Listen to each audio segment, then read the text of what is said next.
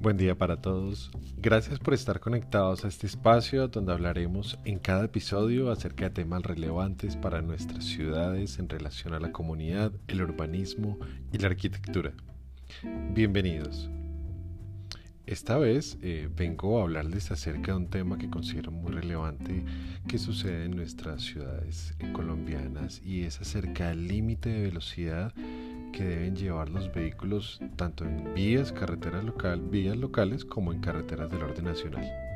Y he titulado este episodio Bajarle a la velocidad sin educación no sirve.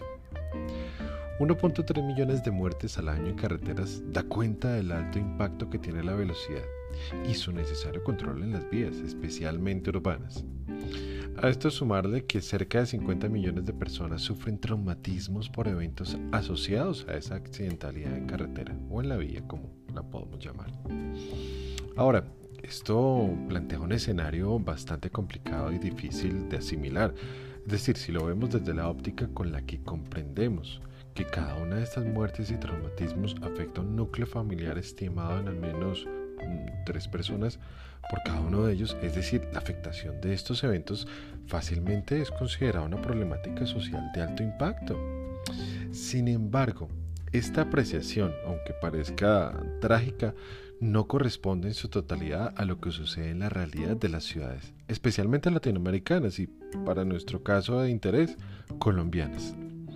Hago este comentario orientado a que seamos conscientes que nuestra educación, los procesos de formación y la cultura que nos caracteriza no está formalizada de ninguna manera con el cuidado en la vida de ninguno de los roles que asumimos. Es decir, tanto como peatones, como conductores, peor aún si hablamos de nuestro rol de pasajero, porque delegamos allí la responsabilidad de la vía en quien conduce justificándonos muchas veces en que si éste va a una alta velocidad es un gran conductor y sin tener la plena conciencia que lo que está haciendo es poner en riesgo nuestras propias vidas, la suya y la de otros, pues que son ajenos a su motivación para ir a tan alta velocidad.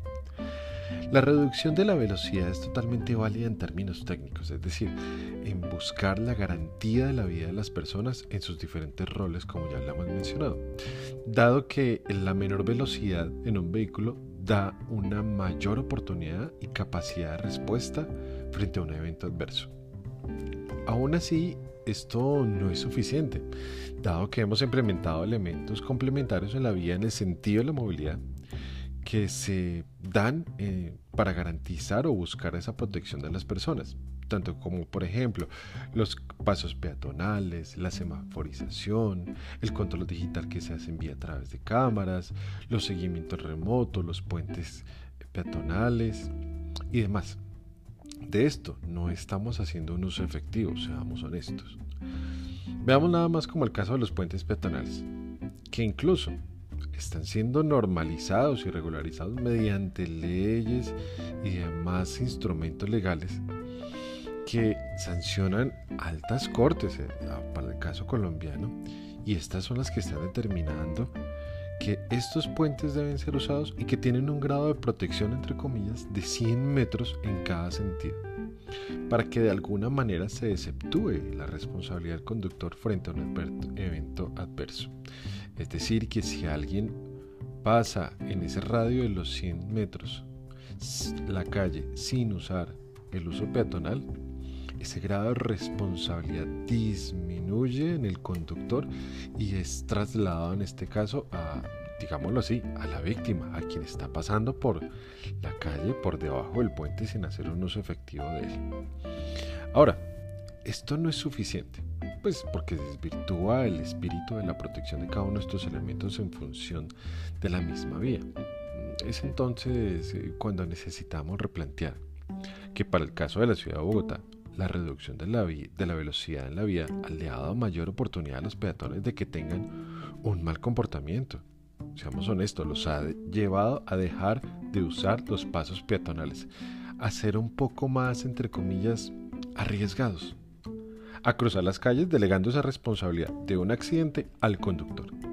Esto no quiere decir que el conductor, al ser de cierta forma aceptado por el comportamiento de los peatones, estos andan a cualquier velocidad. lo que se hace necesario frente a este tipo de normas y de regulación en las ciudades latinoaméricas, especialmente en Bogotá, es que esos procesos normativos estén acompañados de ciclos de educación o de formación en cultura ciudadana. Necesitamos orientar la protección de la vida a la educación y esa formación en las personas para protegerlas desde el mismo comportamiento que tenemos como peatones y el uso efectivo que hagamos de esos elementos que complementan la infraestructura de la movilidad, como habíamos mencionado hace un momento, como los pasos peatonales, los puentes, los deprimidos, la semaforización, las cámaras, todo esto.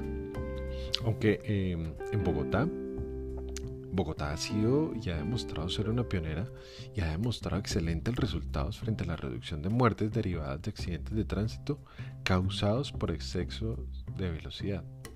Esto ha desvirtuado la autoridad de los elementos mencionados anteriormente. Más aún, ha mal empoderado a las personas en potenciar un mal comportamiento al delegar esa responsabilidad del ciudadano al cuidado de esa vida, a, la conducción o al que está, entre comillas, causando el accidente. En conclusión, aunque las medidas de reducción de velocidad en las vías urbanas es totalmente válida para la protección de la vida, estas solo responden a aumentar la capacidad de reacción del conductor, que por cierto solo se ha venido validando desde sus años de experiencia y no de una formación técnica en el manejo del vehículo. Por otro lado, es importante tener en cuenta que la vida se ha mencionado como algo sagrado, y lo es. Sin embargo, este valor de lo sagrado debe responder al particular de cada quien, y no al otro como causante del accidente, en este caso muchos conductores que no han respetado los límites de velocidad. Finalmente, eh, la disminución de ese flujo vehicular por, por la velocidad aunque promueve un mejor uso de las vías, es necesario reconocer que complementario a estas, se ha hecho las mejoras de infraestructura para la movilidad de las personas y de los medios alternativos. Sin embargo, vemos casos en los que se ha restado el espacio destinado para el vehículo y se le ha otorgado a esos modos alternativos, llámese bicicleta, patineta, trote, según corresponda y estos no han sido bien utilizados porque aún teniéndolos, muchas personas siguen transitando por sectores que, bajo la norma, está prohibido hacerlo. Y sin más, es necesario aclarar que la protección de la vida en las vías es totalmente necesaria, pero es una responsabilidad de cada quien y no somos ¿Quién? Para delegar o empoderar el manejo de nuestras vidas y lo que vale, lo que significa para cada uno de nosotros en un tercero. No podemos continuar con este proceso en el que disminuimos la velocidad por una norma vigente, pero no nos educamos y no nos concientizamos que al pasar una calle somos responsables nosotros de lo que está pasando con nuestras vidas. Así como el conductor lo es con su entorno y con su máquina al momento de transitar la vía, nosotros también somos responsables de eso. Y la invitación está abierta, está sobre la mesa.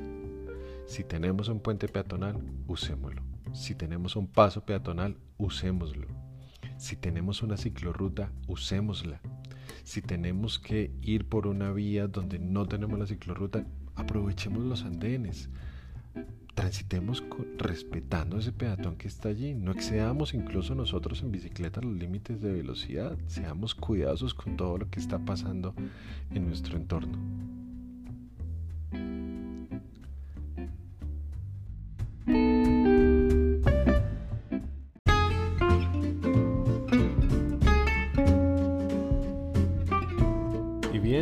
Este ha sido un buen momento para compartir una vez más una postura actual respecto a lo que vivimos en el día a día de nuestras ciudades.